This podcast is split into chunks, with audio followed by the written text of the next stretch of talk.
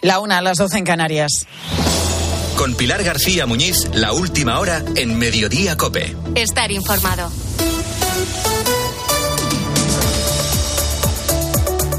¿Qué tal? ¿Cómo estás? Muy buenas tardes. Bienvenido a Mediodía Cope. El caso del beso no consentido de Luis Rubiales a la jugadora Jenny Hermoso sube un escalón judicial. El juez de la Audiencia Nacional, Francisco de Jorge, ha propuesto juzgar al que fuera presidente de la Federación, a Rubiales y también al ex seleccionador nacional femenino, Jorge Vilda, al que fuera responsable de marketing de la Federación, Rubén Rivera, y al ex director deportivo, Albert Luque. Estos tres últimos por una acción concertada para doblegar la voluntad de Jenny Hermoso, dice literalmente el juez, para conseguir que grabara un vídeo con Rubiales en el que dijese que el beso había sido consentido. La gran novedad es que Rubiales afrontará un juicio por ese beso, aunque no sabemos exactamente cuál es la acusación. El juez se limita a decir que hay indicios de delito en lo que pasó, pero no especifica de qué delito algo que no suele ser habitual. Lo normal es que el magistrado que ha investigado una causa especifique de qué acusa a la persona que envía a juicio. En este caso, esto no queda claro porque no lo pone directamente. Sí que considera que puede ser un ilícito leve. Tampoco entra a valorar si Rubiales le dio el pico con finalidad erótica o en estado de euforia por el triunfo. Esa valoración dice que tendrá que hacerse en el juicio. En este caso del beso de Rubiales le cayó a la Audiencia Nacional porque fue un presunto delito que se cometió en el extranjero. Recuerda que fue durante la celebración del Mundial que la selección femenina de fútbol ganó el pasado mes de agosto en Sydney, en Australia, y por eso corresponde a la audiencia su investigación. Ahora el juez da la sensación de que se limita a cumplir un trámite y deja la pelota en el tejado del próximo tribunal que debe afrontar el juicio oral. Con este auto no parece que el juez aprecie un delito muy grave y esto la verdad que choca con la dimensión que ha tenido este caso en los últimos meses. Ha sido un terremoto a todos los niveles con repercusión incluso internacional. La justicia va por su lado, tiene sus tiempos y tiene sus normas. Ya veremos cómo acaba Luis Rubiales tras pasar por el banquillo. La justicia todavía tiene que emitir la última palabra, pero socialmente el caso Rubiales hace ya tiempo que quedó listo para sentencia. Unos pensarán que con toda la razón y otros que faltaban razones.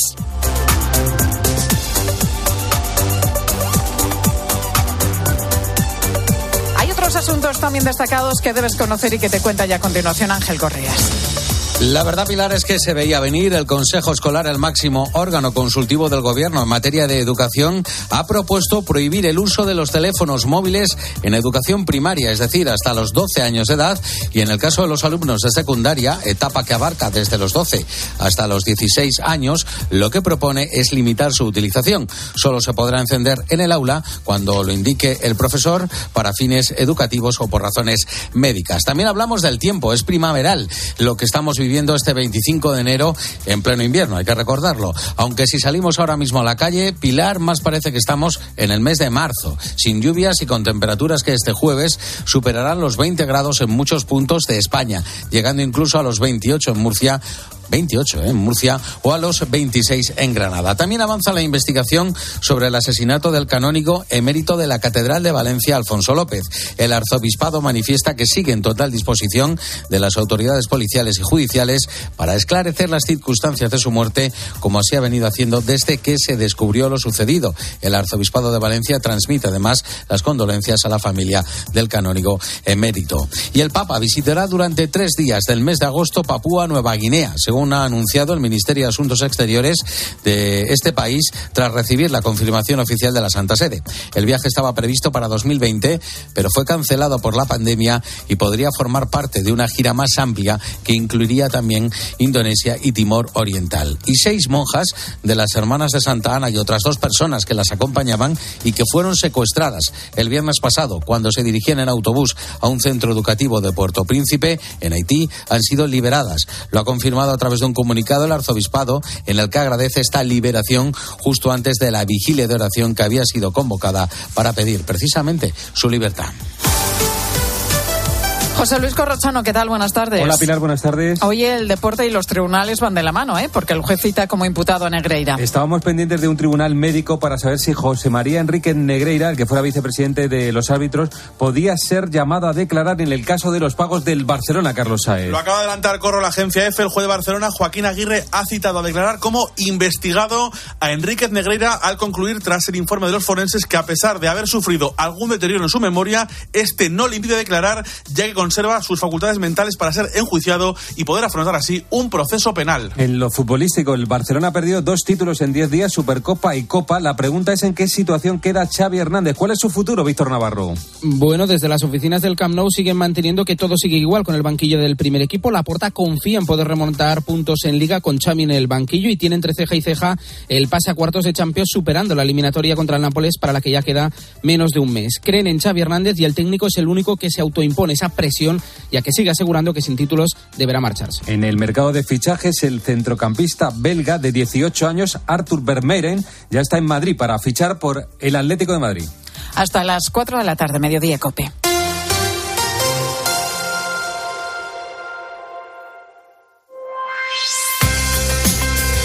Pilar García Muñiz. Mediodía Cope. Estar informado.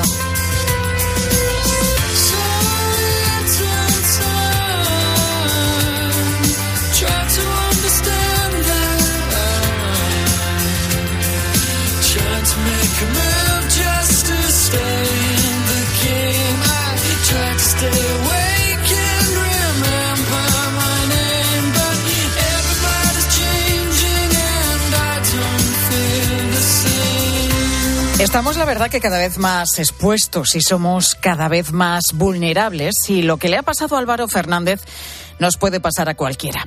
Imagínate, te llega un mensaje del banco en el que te dicen que te van a llamar en cinco minutos. Pasa más o menos ese tiempo, te llaman desde un número que es el que tú tienes en la agenda de tu móvil, es decir, que identificas a la perfección el teléfono de tu entidad. Descuelgas y escuchas a un agente al otro lado. Álvaro, buenas tardes. Soy José Luis Sánchez, agente de la Oficina Antifraude de Banca March. Tal y como te hemos contado en el mensaje, han accedido a tu cuenta y han hecho varios movimientos. Te lo dice alguien que te llama supuestamente de tu banco. Te avisa, como escuchábamos, que han entrado en tu cuenta y que han hecho ya movimientos, pero también que puedes todavía revertir esta situación. Y por si acaso desconfías, te dan datos que en teoría solamente conoces tú como el saldo que tienes en un fondo y hasta te mencionan otra cuenta en otra entidad bancaria que también y presuntamente está siendo intervenida. ¿Cómo vas a sospechar que te encuentras ante una estafa? Álvaro Fernández, muy buenas tardes. Hola, buenas tardes. Esto que acabamos de contar te ha pasado a ti. En total, Álvaro, y si no me equivoco, han sido casi 30.000 euros, ¿no? Los que han desaparecido de tus cuentas porque tú confías y sin que lo sepas estás transfiriendo, ese dinero. ¿No sospechaste en ningún momento? Hombre, eh, sospeché desde el primer momento que recibí un SMS del banco que me alertaban previamente que había habido unos movimientos fraudulentos en la cuenta y que se había abierto el dispositivo desde otro, desde otro canal diferente a los míos. Eh, luego recibo otro SMS de la misma línea del banco, eh, de los dos bancos, porque ocurrió en dos bancos, Banca Marchis y Banco de Santander. Y, en, ese, en ese segundo eh, mensaje, vía SMS, me dice que se pondrá en contacto conmigo una persona determinada del departamento de fraude. Y bueno, efectivamente me, me llaman, verifico el correo, es el del banco, el WhatsApp es el del banco, y cuando me llaman me están hablando en todo momento que ha habido una suplantación del móvil eh, que alguien está recibiendo mis, eh, mis contraseñas y que se han hecho una serie de cargos en las cuentas, en este caso de Bancamart, y que luego han verificado que con el Banco de Santander, con el Departamento de Fraude, que ha ocurrido lo mismo. Entonces, eh, había la opción de, eh, me explican que tengo que retrocederlo, que ellos me lo van a retroceder, pero que necesito que le aporte simplemente la clave de maniobra para poder anular lo que han hecho desde mi teléfono entonces, hombre, a ver, primeramente sospechas, evidentemente que sospechas, pero claro, cuando te están llamando desde el teléfono del banco, SMS del banco, WhatsApp del banco, el señor que te está hablando no me pide ninguna posición, ni que abra la cuenta, ni que pinche ningún link, y está dentro de mi banco, me está diciendo saldos, movimientos, eh, fondos, inversiones, etcétera. Mm, llega un momento que dices, y te están explicando que es viernes por la tarde, que no hay ningún apoyo bancario, ningún teléfono 24 horas ni nada Y claro, eh, que el lunes ya no tienes retroceso, puesto que el dinero se ejecutaría el lunes y que es el momento de poderlo parar. Te quedas en la incertidumbre y dices, es imposible que nadie... ¿Qué hago, no? No, no, es imposible que nadie pueda tener tanta información si no es el banco. Y entonces, bueno, me da todo tipo de, de justificaciones, me comenta los, los movimientos fraudulentos, que yo en ese momento pude acceder al ordenador, abrí, miré y dije, cerré, y le dije, mira, no hay ningún movimiento en el banco. Porque ellos te dicen que se van a ejecutar el lunes. Claro. Esos movimientos ya se han producido, Exacto. pero que tú no lo vas a ver hasta, hasta pasados unos días. Es que es correcto, porque yo hago una transferencia, por ejemplo, el viernes a las 2 y dependiendo de la entidad, lo Sí, normal tarda es más que, o menos. Claro, hasta el lunes no te aparece reflejada y en muchos casos el dinero está en tu cuenta hasta el lunes siguiente. Entonces, claro, todo te cuadra, esa profesionalidad con la que te hablan, bastante más, por cierto, que como habla el banco. Y, al final, pues te ves abocado a, solucionarlo. Dices, es que luego el lunes voy a ir a la oficina, voy a decir, me ha pasado esto, y voy a decir, pero chico, te hemos estado llamando, no has querido colaborar, tu dinero no está. Y entonces en esa tesitura dices, bueno, vamos adelante. Claro, eh, eh, ¿cómo puede ser que tuvieran datos como, como el saldo que tienes en un fondo o movimientos que, que habías realizado? ¿Te han dicho después algo de si pudo haber alguna filtración de datos o de cómo pudieron acceder a tu información o a tus cuentas? Hombre, el banco inicialmente lo niega todo, eh, no se hace responsable de nada y, y supuestamente no entienden cómo alguien puede estar en tu banca. Yo lo que les he dicho desde el principio, a mí me llaman dentro de mi banca. O sea, mm, alguien está viendo los movimientos y está navegando por la cuenta y está viendo todo, todo lo que se puede reflejar en una cuenta online, que yo desconozco porque me, me, me organizo fatal en ese campo. Y entonces, claro, tenían acceso absolutamente a todo, tanto en Banca March como en Santander.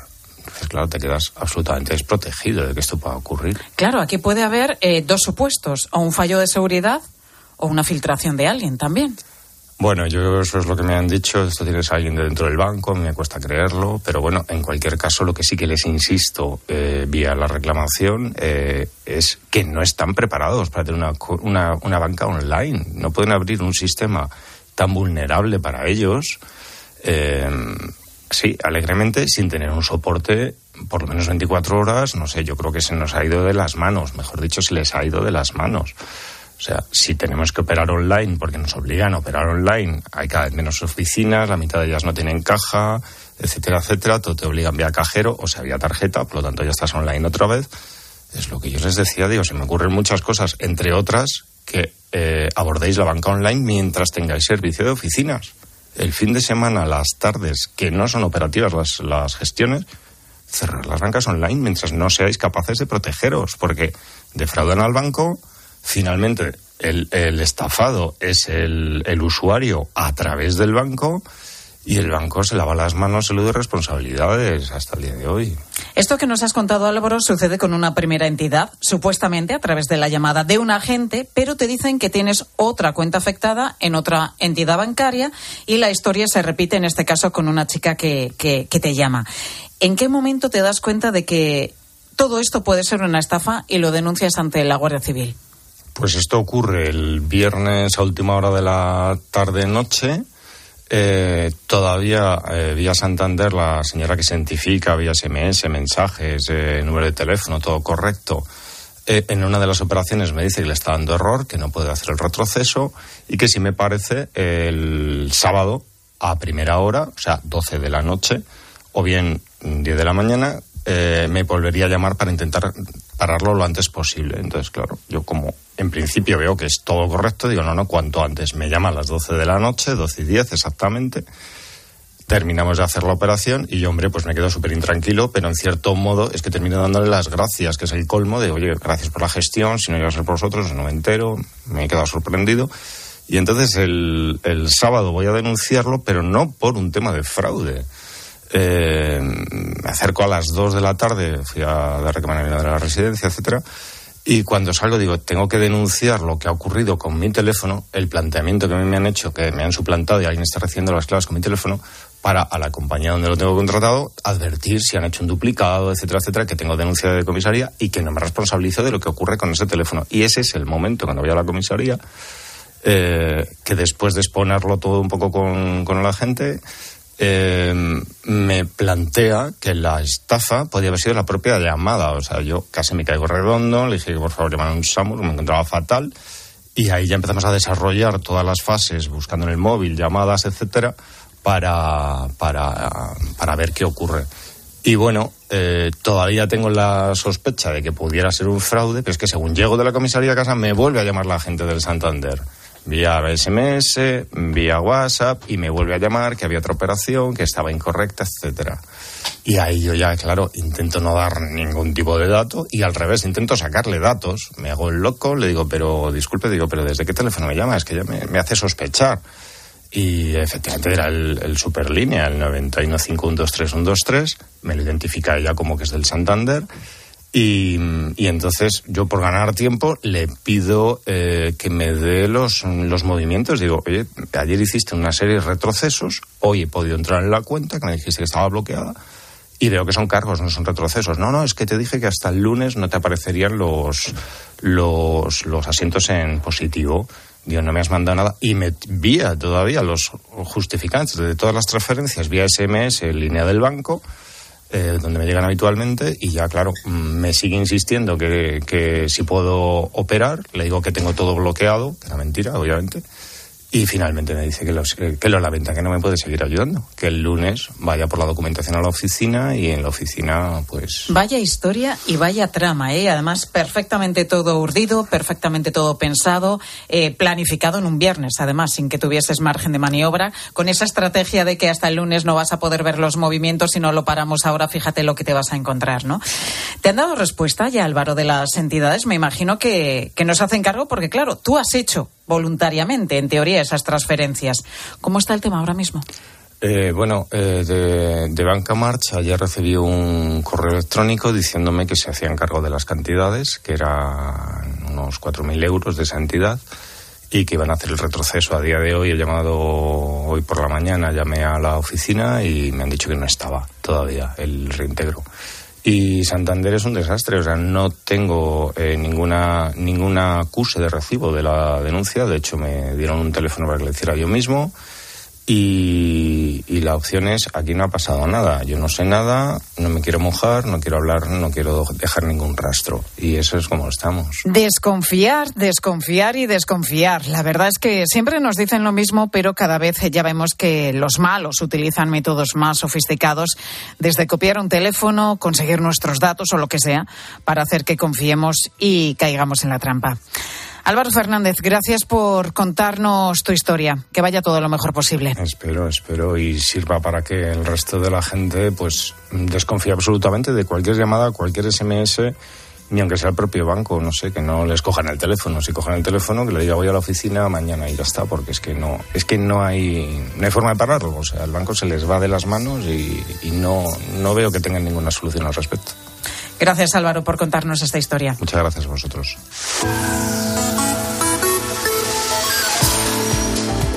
Pues esa es la historia de Álvaro Fernández, la que nos acaba de contar, así que cuidado, tenemos que desconfiar permanentemente y ser extremadamente prudentes.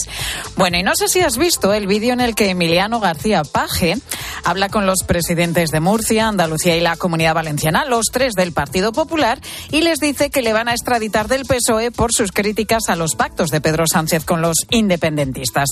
Era una conversación en teoría privada, pero que recogió una cámara y que se ha hecho pública. Hoy en mediodía te preguntamos si te ha pasado esto alguna vez, si te han grabado o te han escuchado una conversación privada sin que te dieras cuenta y luego has dicho, tierra, trágame. O cuando has metido la pata porque dijiste algo que no debías cuando no debías. Queremos escucharte. Nos puedes mandar tu mensaje o tu nota de voz a través del WhatsApp de Mediodía Cope 637 2300 637 230000.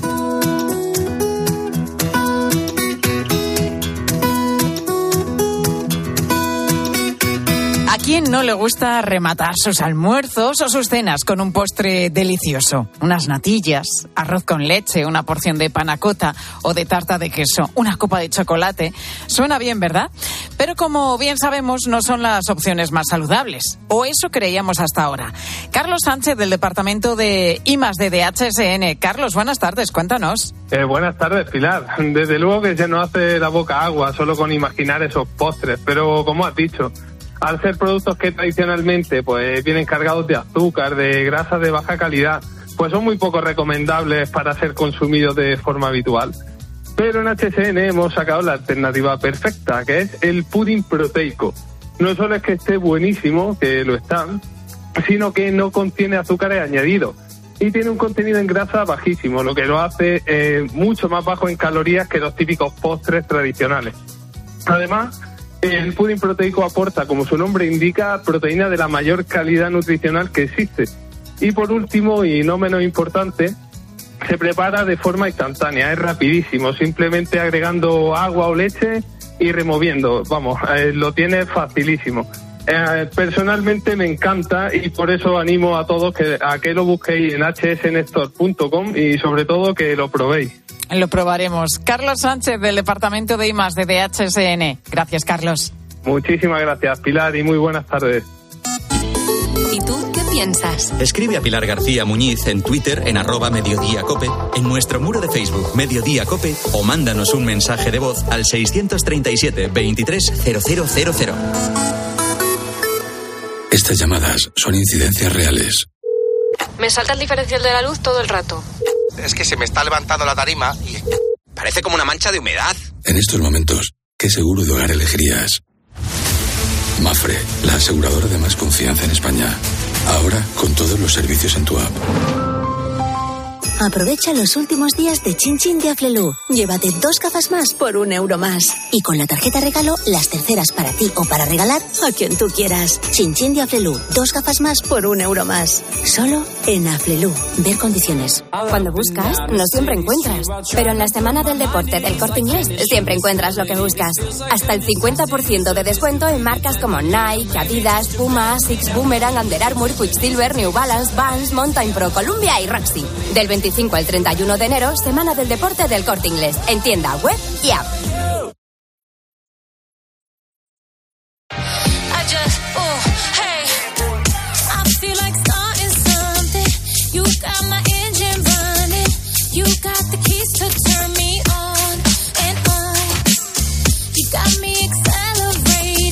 Tres me gusta y un comentario en redes sociales te pueden cambiar la vida, sobre todo si es esta mujer que estás escuchando ahora mismo, Jennifer López, la que te da esos likes y además te escribe un mensaje en una de tus publicaciones. Pues esto es lo que le ha pasado a Nay Auzmendi, una bailarina de Algeciras que ha impresionado a la mismísima G-Low. Nay la imita en una de sus publicaciones, bueno, en varias, ¿eh?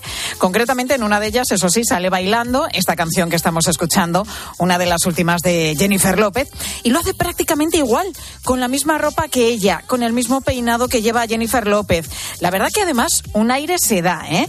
Y Jennifer, Jennifer López, pues le ha puesto que le parece increíble. Vamos, que le ha gustado la imitación, porque con eso de las imitaciones nunca se sabe. A veces gustan mucho y otras veces a los imitados no les hacen ni pizca de gracia. Pero esta vez sí. Y ese like y ese comentario de G. Low ha dado un empujón a la carrera de Nay Outmendi. Nay, muy buenas tardes. Muy buenas tardes. Y decimos que ha dado un empujón a tu carrera porque en tres días, desde que Jennifer López te dejó ese comentario y dio ese último like, no has parado de recibir ofertas de trabajo. Así es, es verdad que ha sido tres días de locura totalmente, pero muy agradecida. Sobre todo muy agradecida a eso, a que grandes estrellas como, por ejemplo, en este caso Jennifer López, eh, con un simple gesto como es ese, el de dar un like, comentar o seguir, no saben la, la grandeza que tiene eso para nosotros, que nos dan visibilidad y nos dan pues oportunidades impresionantes como las que salen ahora. Oye, Nay, cuéntanos cómo fue ese momento en el que recibiste la notificación de que G. Low te había escrito ese comentario. ¿Cómo te quedaste? Eh, impresionada, pero es que era vivir tantas emociones juntas fue, fue, fue, vamos, que no lo voy a olvidar nunca. Ese sentimiento de euforia, alegría, de también de saber que me he esforzado mucho, he trabajado mucho para conseguir este sueño y verlo realizado ha sido, vamos, inolvidable. No te lo esperabas, claro, porque tú sí habías puesto, lo habías logueado, se dice así, ¿no? Es que yo soy muy cateta en esto de las redes sociales. Sí, yo llevo cuatro años ya, pues eso, haciendo lo que tú has comentado, pues como imitando, haciendo como covers de todo lo que son sus videoclips. Y sí que es verdad que ella lleva ya pues cuatro años reaccionando, pues si no es con un like, es compartiendo el vídeo en sus historias. O sea que tengo como unos siete o ocho vídeos que ha compartido. Qué bueno. Pero es verdad que en este último ha sido pues ya no es compartir, ya es comentar, ya es seguirme, darle follow, es compartirlo en sus redes sociales ahora que tiene el próximo lanzamiento de su disco. Entonces está todo muy cerca y ha sido como una explosión. Bueno, es que fíjate lo que estás contando, es que comparte tus vídeos, es que les ha dado varias veces like y además te ha dejado ese comentario, pero además es que te sigue, ¿no? Te tiene fichada porque eres eh, una de, de- de las personas a las que sigue Jennifer López en Instagram y no sigue a tanta, tanta gente. Hemos estado mirando y solo sigue a 1.400 personas y tú estás entre esas personas a las que sigue. Es que es, es que es eso, es que es muy, muy, muy grande porque date cuenta de que tiene 200, no sé si son 83 millones de seguidores y actualmente sigue a 1400. Y si te pones a mirar, es verdad que españoles poquitos, o sea, está Rosalía y no sé si hay alguno más, pero tampoco he visto mucho, pero es una suerte. Es una ahí. pasada. ¿283 millones de seguidores tiene Jennifer López? Sí, 283 o 228, no sé si lo he leído bien, pero me parece que sí, por ahí anda. ¡Qué barbaridad! ¡Qué barbaridad! Y 1.400 eh, personas a las que estás siguiendo y como decíamos, entre ellas te encuentras tú. Eh, eres bailarina, como decíamos al inicio, y mirando tu Instagram vemos que no solamente esta vez, en otras has hecho también otros bailes e imitaciones de Jennifer López, porque te maquillas, te vistes y te peinas como ella. Sí, bueno, dentro de lo que cabe, eh, Jennifer López no deja de ser un icono de todo. Es una mujer emprendedora que no solamente es bailarina, sino también es, eh, pues, es empresaria, también es actriz y es un icono de la moda. Entonces, sí, es alguien en que yo me inspiro muchísimo. No solamente hago el baile, sino también me maquillo, me peino, busco el vestuario, intento encontrar el fondo adecuado para dar total realidad a lo que a lo que estoy haciendo. Además de G-Lo, ¿en qué otros artistas te inspiras? Bueno, a mí en general me gustan todos, pero como inspirarme me gusta muchísimo Carol G, también es otra artista que me gusta mucho, Rosalía también es otra que me encanta, son todos artistas Beyoncé, son todos grandes artistas en las que me inspiro pues para hacer mis covers o vídeos o coreografías propias.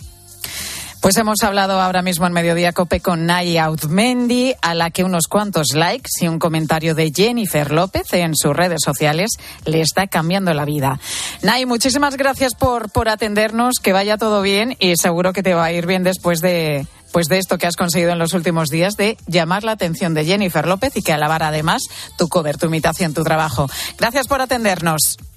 A vosotros, muchas gracias. Un beso. Estamos ya en la una y 27 minutos de la tarde. Nos vamos a ir hasta Córdoba, a dos pequeñas aldeas pertenecientes a la localidad de Priego, donde llevan 12 años sin agua potable en sus casas. Has escuchado bien, ¿eh? 12 años sin poder beber al agua que sale de sus grifos y teniéndoselas que apañar siempre con garrafas. Y todo esto por un problema en la red de abastecimiento.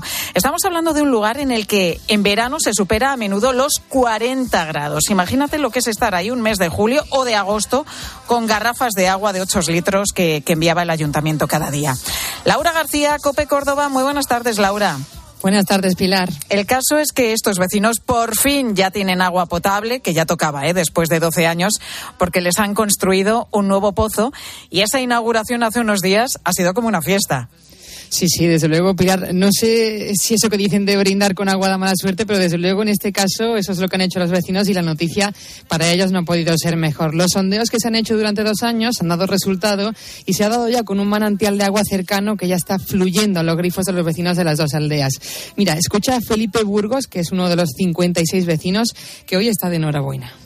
Oh, ojalá fuéramos brindado hace 10 o 12 años leche. Ahora hemos estado entre 10 y 12 años que no hemos tenido agua potable. Para beber, garrafas. Para ducharnos, en camiones. ¿Qué pasaba? Traían un camión, duraba dos o tres horas. Llegaba a la casa, no sabía si te podías eh, duchar o no. O sea, llegaba, te levantabas por la mañana, tenía la, que no sabía si podías tirarle a la cisterna o no. Y eso durante 10, 12 años eh, ha sido preocupante, ¿no? Pues mira qué buena noticia, Pilar. Ya Hombre. están muy contentos, sí, sí. Es que me parece increíble que hoy día todavía haya sitios donde no tienen agua potable y además con algo tan sencillo como construir un pozo que les ha salido mucho más barato que el dinero que tenían invertido pues en todas esas garrafas que llevaban a todos los vecinos. Es que era mucho más barato acometer esta obra que por fin han hecho para alegría, como estamos escuchando de todos los vecinos, que 12 años después, 12 años que se dice pronto, por fin pueden beber el agua que sale de sus grifos. Laura, muchísimas gracias por, por contarnos lo que, bueno, la alegría que tienen ahora mismo todos esos vecinos de, de estas aldeas pertenecientes a Priego en Córdoba. Gracias, compañera. Muchísimas gracias a ti, Pilar. Seguimos en Mediodía Cope.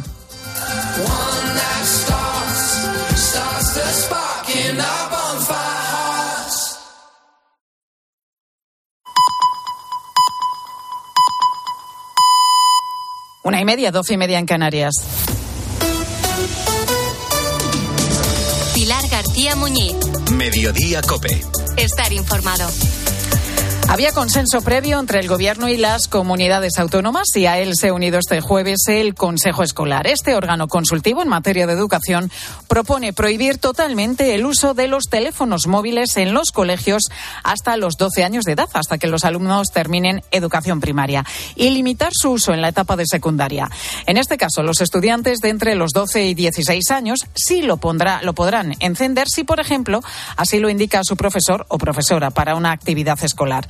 Marilo Domínguez es directora del Instituto Las Chapas de Málaga. El centro ya prohibió la utilización del móvil hace dos años. El alumnado se aislaba mucho, ha bajado mucho las peleas durante los recreos, se ha mejorado el ambiente del centro una barbaridad. Como COPE te viene contando, el Ministerio del Interior está buscando nuevas salas en el aeropuerto de Barajas, en Madrid, para alojar a la avalancha de inmigrantes que siguen demandando asilo en España. Las habilitadas no reúnen las condiciones mínimas de higiene.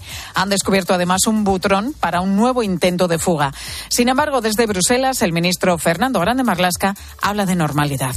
La situación es una situación de, de, control, una situación, como he dicho, extraordinaria, pero de control porque tenemos los medios necesarios y la capacidad de respuesta ante una circunstancia de esa naturaleza.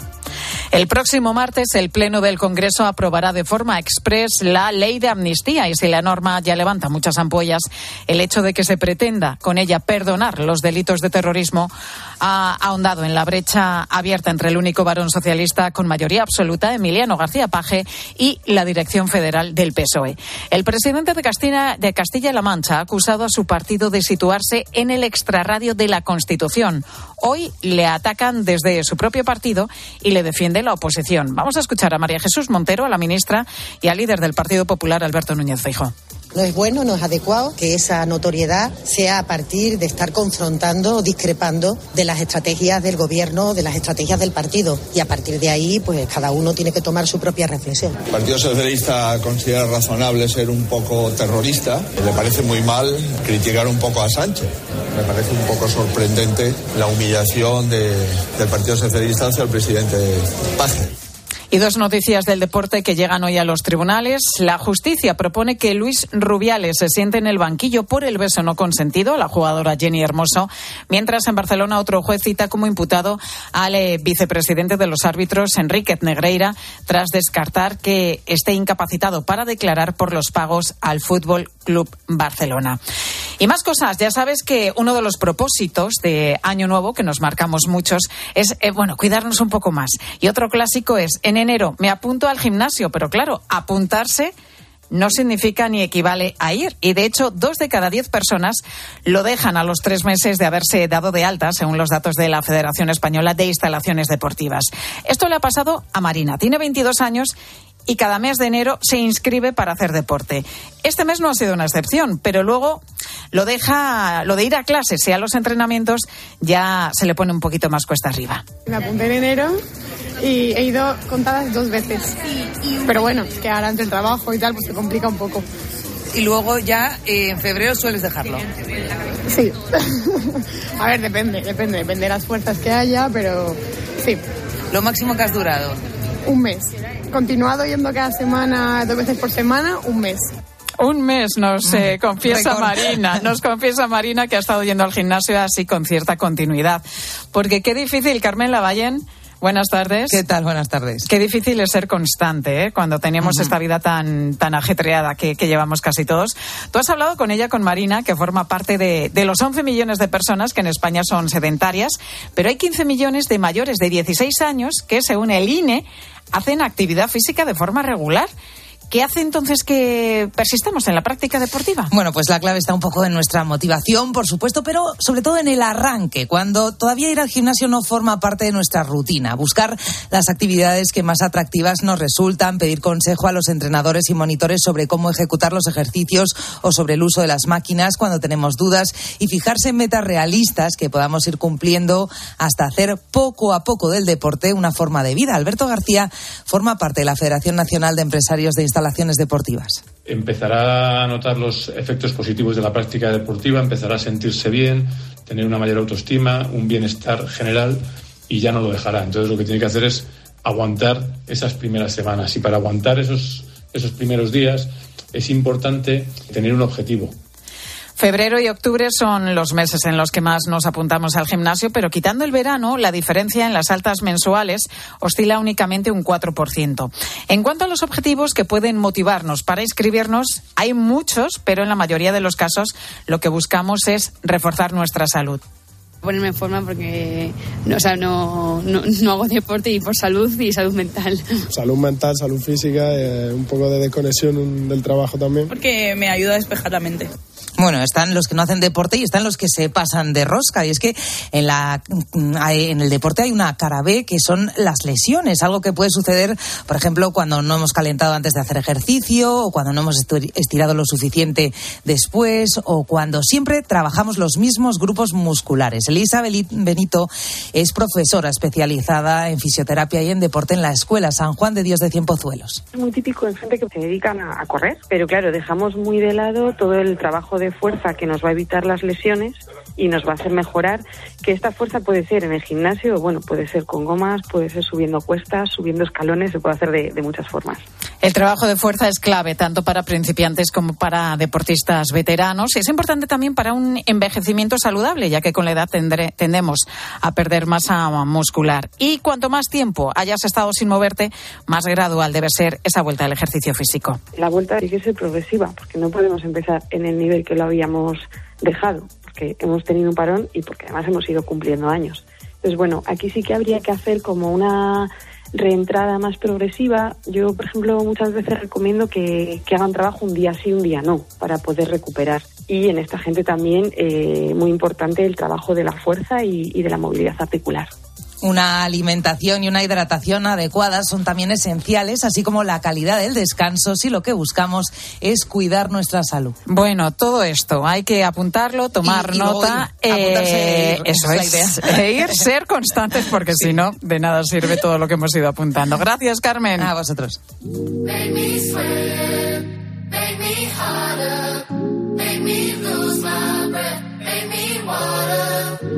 me sweat, Quiero que escuches a continuación estas palabras. Ecología, sostenibilidad, conciencia medioambiental, cuidado de nuestra casa común. Si hace unos meses se las hubieran mencionado a Elliot, no le habrían impactado. Ahora, sin embargo, sí que les da. Sí que les da bastante importancia. Este chico es de Móstoles, el segundo municipio de la Comunidad de Madrid con más población, solo por detrás de, de la capital. Siempre ha vivido allí. Elliot ha ido al colegio, al instituto. Nunca ha estado cerca del medio ambiente, no conocía mucho la naturaleza, ni siquiera la Sierra de Madrid, que realmente está a un paso. Siempre ha estado más pegado a, los coches, al asfalto y desgraciadamente también a la contaminación que hay en la ciudad. Cuando acabó la educación secundaria, hizo un grado medio de gestión de empresas, pero no acababa, no terminaba de encontrar lo suyo, su vocación. Le propusieron entonces una alternativa realizar un certificado de profesionalidad en jardinería en el Real Jardín Botánico de Madrid. Él aceptó, pero bueno, de aquella manera no estaba del todo convencido. Allí en esta escuela taller, que recibe las ayudas del Servicio Público de Empleo, empezó sus clases teóricas y sus clases también prácticas. Elliot Arevalo descubrió la que ahora es su verdadera vocación, la jardinería y el estar precisamente cerca de la naturaleza. Hoy nos acompaña aquí en el estudio de Mediodía Cope. Elliot, ¿cómo estás? Muy buenas tardes. Buenas tardes.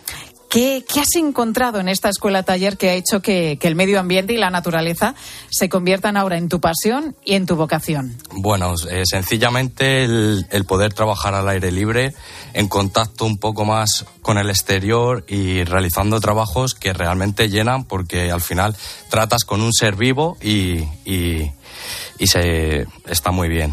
¿Y esto de la jardinería te lo habías planteado alguna vez, Elio? La verdad es que nunca me había planteado ser jardinero ni, ni nada por el estilo, pero encontrando este sitio ha sido una maravilla. Nos acompaña también Alberto García. Él es como Elliot, alumno de la Escuela Taller del Jardín Botánico de Madrid, aunque su especialidad es la poda. Alberto, muy buenas tardes. Buenas tardes, ¿qué tal? Hoy allí en el Real Jardín Botánico de Madrid, la Fundación SM ha presentado el informe Jóvenes y Medio Ambiente. En ese informe aseguran que más del 70% de los chicos de entre 15 y 29 años consideran que, que todos somos incapaces de abandonar nuestro estilo de vida nuestros hábitos consumistas ante los problemas ambientales. Tú que estás siempre rodeado de naturaleza, ¿eres pesimista? Alberto, ¿realmente crees que nuestro comportamiento puede cambiar la realidad del medio ambiente en algo? Eh, claramente nuestros, nuestros actos eh, se ven reflejados y todo acto tiene, su, tiene sus resultados. Si todos aportamos nuestro granito de arena y todos somos capaces de cambiar, como has dicho, hábitos o nuestro estilo de vida consumista, estaría claro que los resultados se verían reflejados. Pero también es verdad que una vez te has acostumbrado es muy difícil cambiar esos, esos hábitos. Oye, ¿qué es lo que hacéis? Eh, los trabajos concretos que os enseñan allí en el Jardín Botánico, en ese, en ese taller. Nos enseñan eh, sobre todo a mantener el jardín lo, mejor posible, lo más cuidado posible.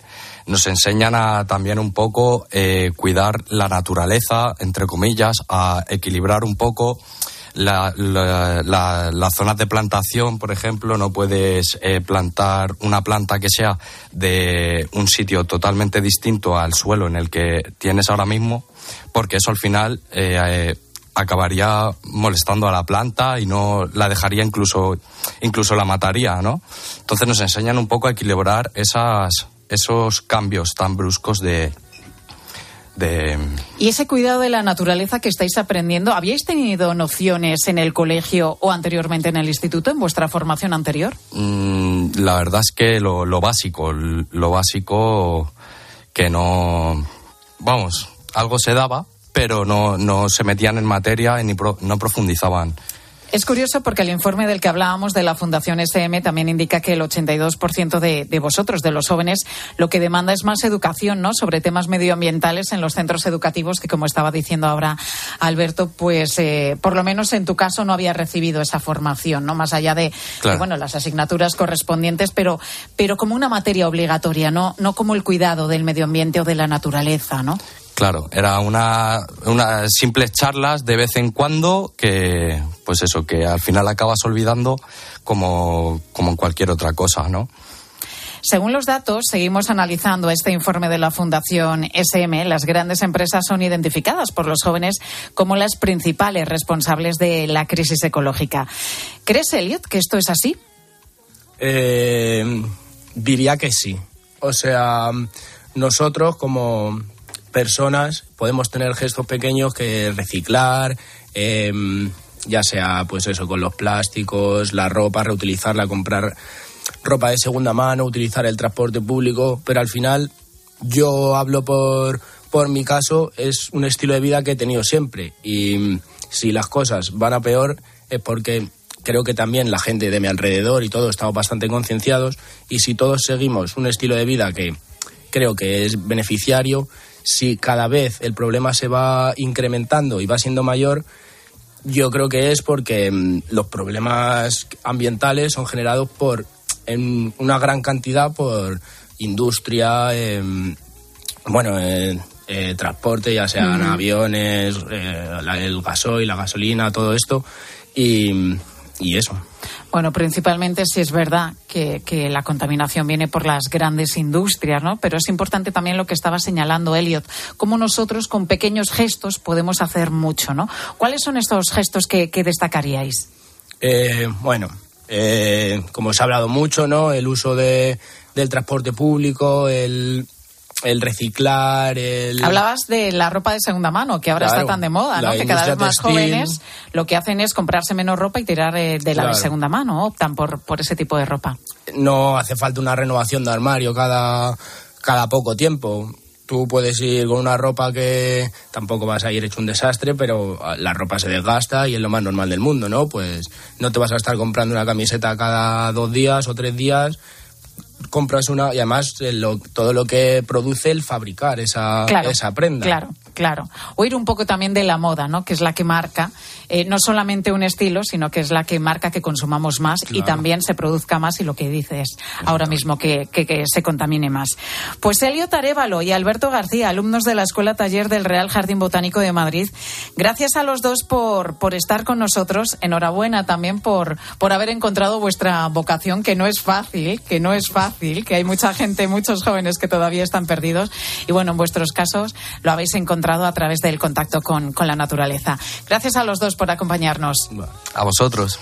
Una y 45 minutos de la tarde llega el momento de la firma de José Luis Restán, en la que hoy reflexiona precisamente sobre la preocupación del Papa Francisco por los jóvenes. José Luis, muy buenas tardes. ¿Qué tal, Pilar? El diario italiano La Estampa publicó ayer una carta del Papa Francisco que sirve de prólogo a una nueva edición de Yucat, el Catecismo para los Jóvenes, que bien conocimos aquí durante la Jornada Mundial de la Juventud de Madrid. El Papa comienza afirmando que el amor es la razón primera de la existencia de la Iglesia. El amor que Dios Padre alimenta por cada ser humano y que reveló al mundo a través de Jesús. Y de ahí deriva toda la misión de la Iglesia, el anuncio del Evangelio, la caridad, la generación de una cultura nueva, todo. Francisco dice que el corazón de la vida cristiana es el encuentro con Cristo y el enamoramiento de Cristo. Y esto no podemos dejar de presentarlo y darlo a conocer a quienes aún no han tenido la oportunidad de vivir ese encuentro. El catecismo, Yucat y todos los demás, nace de ese amor a Jesús que los creyentes llevamos dentro. Por eso el Papa provoca a los jóvenes con estas palabras. Amen este libro, porque es fruto del amor. Ese es el sentimiento que cualquier cristiano debe tener hacia la doctrina de la Iglesia, que no se puede separar de ese amor. Francisco ha querido recordar las palabras que Benedicto XVI escribió en el prefacio de la primera edición del Yucat. Este libro es apremiante porque nos habla de nuestro propio destino y por tanto nos concierne a cada uno de nosotros de cerca. Y por eso les pedí a los jóvenes que lo estudiasen con pasión y perseverancia, personalmente y con otros amigos, porque es necesario permanecer en diálogo sobre la fe. La contraseña para una vida verdaderamente gozosa, escribe el Papa, consiste en mirar y juzgar lo que nos sucede y las decisiones que estamos llamados a tomar con los mismos ojos, con los mismos sentimientos, con la misma postura que encarnó Jesús. Y eso solo se puede aprender día a día dentro de la comunidad de la Iglesia, que anuncia, que explica, que celebra, que cura, que vive todo sin dejar nada fuera. No sé si has visto el vídeo en el que Emiliano García Paje habla con los presidentes de Murcia, Andalucía y la Comunidad Valenciana, los tres del PP, y les dice que le van a extraditar del PSOE por sus críticas a los pactos de Pedro Sánchez con los independentistas. Era una conversación privada, sin embargo, se ha hecho pública. Hoy en Mediodía te preguntamos si te han grabado o te han escuchado una conversación privada sin que te dieras cuenta. 637 230000. Ahora tu cope más cercana. Escuchas Mediodía Cope. Con Pilar García Muñiz. Estar informado.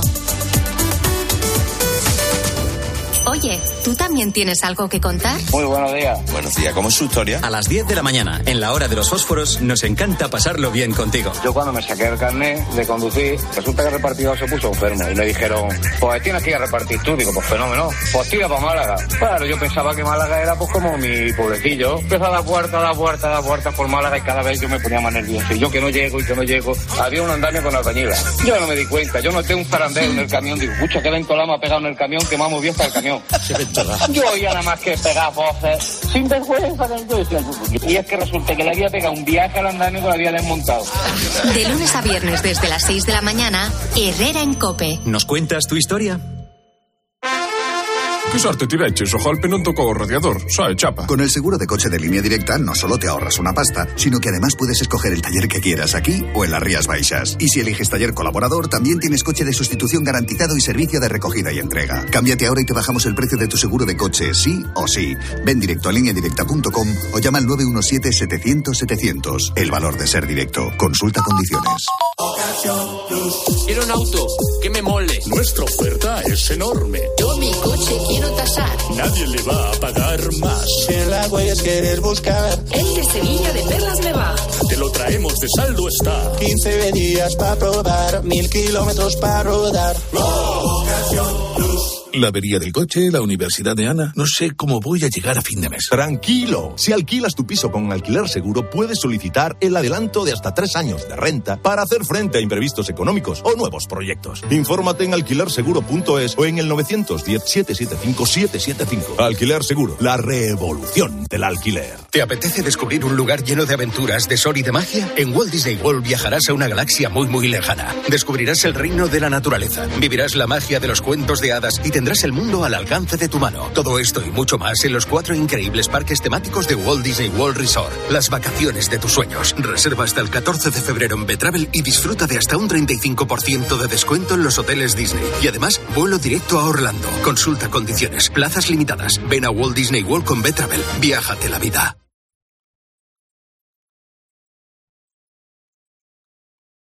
Pilar García Muñiz. Mediodía Cope.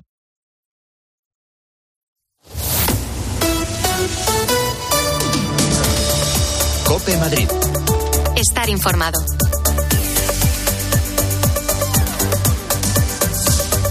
Seguro que te sientes identificado con lo que te voy a contar. La subida del precio de los alimentos básicos de la cesta de la compra está haciendo que el consumo de los hogares cambie. Según los últimos datos publicados por el Ministerio de Agricultura, Pesca y Alimentación, la venta de aceite y fruta fresca ha caído en el último año un 14,8% y un 2,2% respectivamente. Le hemos preguntado a Fran Sabal, nutricionista, si es preocupante esta caída del consumo de aceite. En principio nos dice que no, puesto que no es aconsejable tomar una gran cantidad. Idealmente contar con unas tres cucharadas de aceite al día, no necesitamos más tampoco, e idealmente que siempre sea de oliva, que es el de mejor calidad, tanto para comerlo en crudo como para cocinar. Y aunque ha aumentado el consumo de plátano, kiwi y otras frutas, este incremento no ha compensado la caída en naranjas, mandarinas, manzanas y peras. Lo que más hemos comprado los españoles en el último año es carne y huevos. El Ministerio asegura que el crecimiento de la demanda de carne se debe a un mayor consumo de la fresca y congelada, en contraste con la menor compra de carne transformada, algo que no gusta demasiado a esta experta. ¿Cuál sería la idea? Consumir carne una o dos veces por semana, huevos unas dos a tres veces por semana e ir consumiendo también legumbres, que son una excelente fuente de proteína y bastante más económica, y por supuesto también pescados. La buena noticia es que el sector de la pesca no se ha resentido con la subida de precios. Se ha registrado un 3,6% más de volumen de compra de productos pesqueros, con lo beneficioso que esto es para nuestra salud que los pescados son una de las fuentes principales que nos aportan omega 3, un ácido graso esencial, es decir, que nuestro cuerpo no lo puede producir, pero que es esencial para múltiples funciones corporales, como por ejemplo las cerebrales y todas las funciones antiinflamatorias, las cuales nos protegen de todas las enfermedades.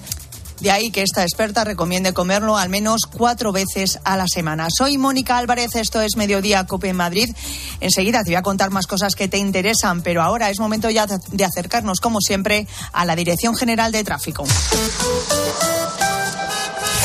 Vamos a conocer cómo se circula por las carreteras madrileñas. Jaime Orejón, buenas tardes.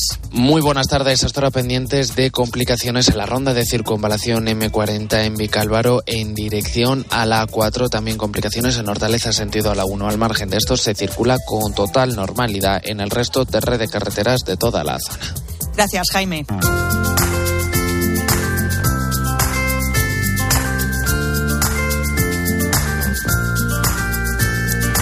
Y ahora quiero hablarte de Los Nogales. Hace 45 años este grupo, Los Nogales, inauguraba su primer centro en Madrid, un grupo 100% familiar donde el servicio de calidad y los mejores profesionales han hecho del bienestar de los mayores su sello de identidad. 45 años después, Los Nogales es sinónimo de experiencia, capacidad y también de proximidad, porque sus siete residencias y tres centros de día están dentro de la ciudad, convirtiéndolos en líderes de Madrid. Tienes más información en este número número de teléfono 91 331 3101 o también en su página web los-nogales.es. En Madrid, elige experiencia con los Nogales. Mediodía. Cope Madrid. Estar informado. ¿Buscas un plan divertido para toda la familia? Ven a ver un 2-3 Magia, el show de Javi Rufo a la Gran Vía de Madrid. Finalista y botón de oro en Got. El mago más premiado de los últimos años y el espectáculo mejor valorado por el público madrileño. Un 2-3 Magia, sábados y domingos a las 12 y media en el pequeño Teatro Gran Vía. Impresionante, divertido y para toda la familia. Entradas en gruposmedia.com. Si uno de tus propósitos de este año es cuidar tu salud capilar, llama al 900-696-020 y ven a Insparia, el grupo capilar especializado en trasplantes capilares y tratamiento de la caída del cabello. Confía en sus más de 15 años de experiencia y su tecnología innovadora. Pide tu cita de valoración capilar gratuita en el 900-696-020 o en insparia.es. Los Fernández son muy amables. Recogida a domicilio de cortinas y edredones, de alfombras y de tapices, limpieza y restauración. 91 308 5000. Los Fernández son. El Teatro Real estrena en España Lear, la ópera sobre el rey Lear de William Shakespeare. Vive una sobrecogedora creación escénica de Calixto Vieito sobre la poderosa partitura de Aribert Reimann. Seis únicas funciones del 26 de enero al 7 de febrero. Compra ya tus entradas desde 18 euros en teatroreal.es. Teatro Real. Siente la experiencia de la ópera.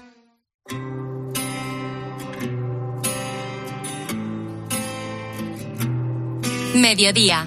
Cope Madrid. Estar informado. Si cada día te echo más de menos, te quiero cerca, pero estás tan lejos. Me duele. Y ahora vamos a cuidar eh, nuestros ojos y nuestra visión. ¿Sabías que existen lentes que cambian de color con el sol de diferentes colores, azules, verdes, ámbar, para que las pongas a juego con tu montura o con el estilo que más te gusten, para que no tengas, pues eso, que cambiar de gafas en interiores y exteriores y te protejas también de la luz ultravioleta y de los deslumbramientos? Bueno, pues estas nuevas lentes se llaman Transitions. Vamos a hablar de ellas con Juan Carlos Mora, optometrista de Óptica Roma. Juan Carlos, buenas tardes. ¿Qué tal? Buenas tardes. Bueno, ¿son estas lentes las de toda la vida, las que cambian de color con el sol o tienen algo diferente? Bueno, pues mira, aunque las dos lentes cambian de color con el sol, las de toda la vida y las de ahora, la nueva generación de lentes fotocromáticas Transitions no tienen nada que ver con la idea de lentes que seguramente tengan nuestros oyentes, ¿no? Para que te hagas una idea, las hay de siete colores distintos, como decías, azules, morados, ámbar, colores que quedan con un look súper moderno, incluso las hay hasta espejadas, que en las gafas de sol quedan muy chulas. Pero fíjate, las hay que se ponen muy, muy oscuras dentro del coche, algo que hasta ahora no se conseguía. Y las, y las que más me gustan a mí, que tienen un nombre especialito, ¿eh? que se llaman lentes Transitions Extractive Polarizadas, que además de cambiar de color con el sol, polarizan la luz, haciendo que la calidad de visión sea increíble. Así que como ves son todo ventajas. Desde luego. Bueno, y además de tener esa variedad de colores que tú nos comentabas y de opciones, claro, me imagino que tendrán eh, muchos beneficios, ¿no? Pues mira, yo creo que la moda y la estética es muy importante en estas lentes, como tú decías, pero todavía lo es más la calidad y los beneficios en la salud de nuestros ojos. Piensan que llevan 100% de protección ultravioleta, protegiendo no solo el ojo, sino también la zona de los párpados, que como sabes es muy, muy sensible al ultravioleta. Además, al cambiar en función de la cantidad de luz que hay, nos permite relajar la vista y no sufrir con los deslumbramientos. Y es muy interesante porque el cambio de oscuro a claro, que es lo que de las cosas que más nos piden nuestros clientes, es muy rápido. Y así cuando vas andando por la calle y entras en un sitio, pues se convierten en transparentes casi sin darte cuenta, ¿no? Y esto queda estéticamente muy bonito. Muy bonito. Es perfecto para la gente que necesita gafa graduada y dice, oye, mira, estoy hasta el moño de cambiarme la gafa de sol, de ver, que me la pongo, me la quito, la guardo. Pues bueno, pues esta es una opción muy interesante. Claro. Oye, ¿y se hacen para todo tipo de graduaciones y de tipos de cristales, como en progresivas? Pues sí. Pues sí, para todas. Mira, yo por ejemplo llevo gafas progresivas y las mías cambian de color con el sol. Porque por fin podemos recomendar unas lentes que de verdad son bonitas, porque los colores quedan muy chulos, ¿no? Pero que además cambian muy rápido de oscuro a claro y eso es una de las grandes ventajas que tienen. Pero como te decía antes, fíjate, una de las cosas que más nos están ayudando a recomendar estas lentes es que cambian dentro del, del coche, entonces para conducir son muy prácticas. Claro. Así que como ves, hay opciones de colores, de rapidez y un montón de opciones que recomiendo que la gente pruebe, compare y que pregunte, porque es muy interesante. Bueno, pues ya ya sabes que puedes encontrar todos estos productos y muchos más, como siempre, en Óptica Roma, tus ópticas de Madrid. Juan Carlos Mora, optometrista de Óptica Roma, muchas gracias por estar con nosotros y contarnos todas estas cosas tan novedosas que tanto nos gustan. Muchas gracias a vosotros. Un abrazo. Adiós, adiós. Yo sé que te quiero. Bueno, y te recuerdo que esta noche tenemos Copa del Rey de fútbol, los cuartos de final entre el Atlético de Madrid y el Sevilla en el Estadio Metropolitano, una eliminatoria partido único. El ganador estará mañana en el sorteo de semifinales junto al Mallorca, el Athletic de Bilbao y también la Real Sociedad. El partido comienza a las 9 de la noche y, por supuesto, lo vas a poder seguir como siempre con nuestros compañeros de tiempo de juego de COPE.